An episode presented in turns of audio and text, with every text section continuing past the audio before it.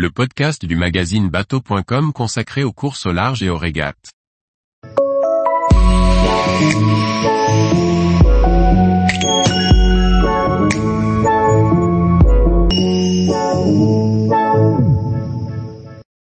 Classement des régates, au temps, au point.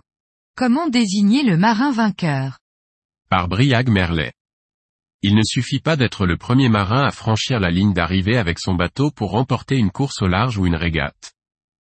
Entre courses au temps cumulé, régate à handicap et épreuve au point, on vous aide à y voir plus clair.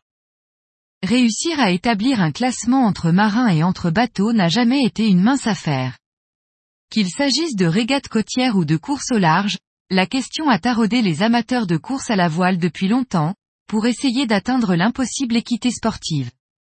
Caractéristiques du bateau, caractéristiques de l'équipage, prise en compte des aléas météo. De nombreuses formules ont tenté de prendre en compte un maximum de paramètres. Voici un tour d'horizon des principales méthodes de classement. Le plus simple dans une course est évidemment de faire partir tous les bateaux au même moment et de regarder qui franchit la ligne d'arrivée en tête. Pour un maximum d'équité, on partira sur des bateaux identiques, c'est le cas des classes dites monotypes, dont certaines contrôlent même le poids des équipiers. Dans le cas contraire, la course débute avant de larguer les amarres, à la planche à dessin, lorsque l'architecte imagine le bateau pour être le plus rapide. Pour le public, ce classement est le plus simple à comprendre. Dans le cas où la course se fait en plusieurs manches, le temps est additionné et le vainqueur final est celui qui a cumulé le temps le plus faible.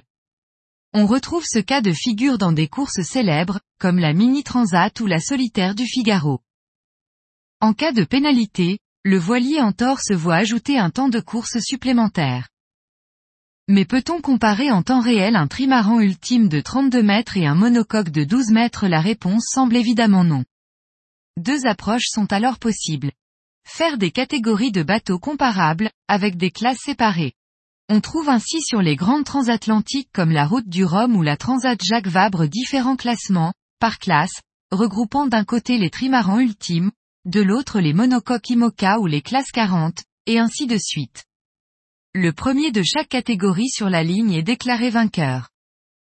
Mais en course amateur, trouver deux bateaux comparables peut être complexe. Les marins ont donc fait appel aux mathématiques pour inventer la notion de handicap ou rating.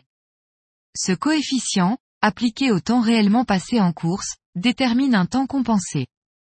Cette valeur est censée prendre en compte les paramètres du bateau, physique, mais aussi son historique de performance en régate, de manière à mettre tous les marins à égalité, quel que soit leur bateau. Différentes règles existent. Le premier à passer la ligne n'est pas toujours le vainqueur final. Les Britanniques parlent de Lynn Honors pour le prestige d'être le premier à l'arrivée. Mais cet honneur ne rime pas toujours avec victoire complète. En régate amateur, le handicap est la méthode de classement la plus courante. On la retrouve sur des épreuves prestigieuses, comme le Fastnet, le Spi West France, la SNIM, la Barcolana et de nombreux autres. Dans une logique de championnat, les marins font aussi appel à un troisième type de classement, le classement au point.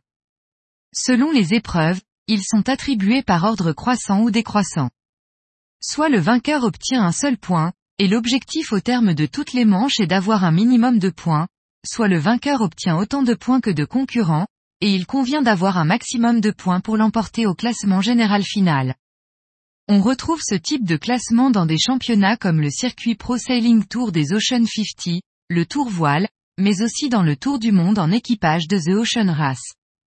Il permet de gommer les effets d'une très mauvaise manche ou d'une échappée limitée à un phénomène météo sur une unique étape.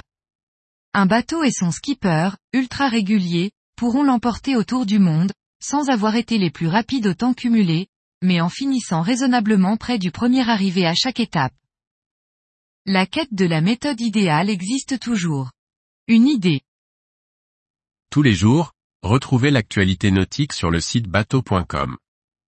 Et n'oubliez pas de laisser 5 étoiles sur votre logiciel de podcast.